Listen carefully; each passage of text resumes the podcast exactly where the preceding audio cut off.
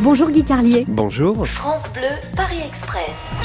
Romain, Paris 13e, si vous deviez décrire Paris en quelques mots. Paris, ville, euh, ville des rêves pour le banlieusard que j'étais, c'est-à-dire 7 minutes de train d'Argenteuil à Paris. Aller à Paris, c'est presque un, une phrase provinciale, mais c'est une phrase banlieusarde chargée d'autant de, de, de rêves. Aller à Paris, c'était aller dans la vie, quoi.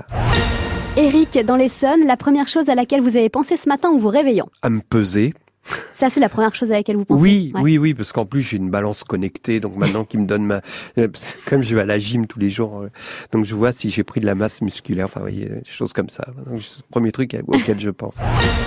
Marina, sur Twitter, si vous pouviez faire taire un chanteur, ce serait qui? Ah non, mais là c'est fini. Je veux pas. euh, Ne comptez pas sur moi pour vous dire Matt Pokora dans ses reprises de Claude François.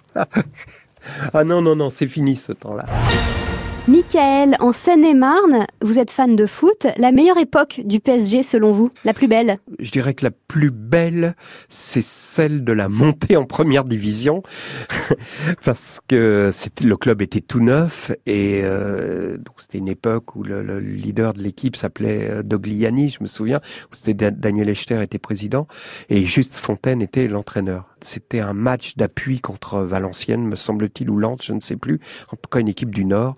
Et ils ont acquis, après ce match de barrage, le droit de jouer en Ligue 1. Et pour moi, c'était merveilleux de revoir une équipe de Paris en première division. Vous êtes arrivés, tous les voyageurs descendent du train. Merci Guy Carlier. De rien.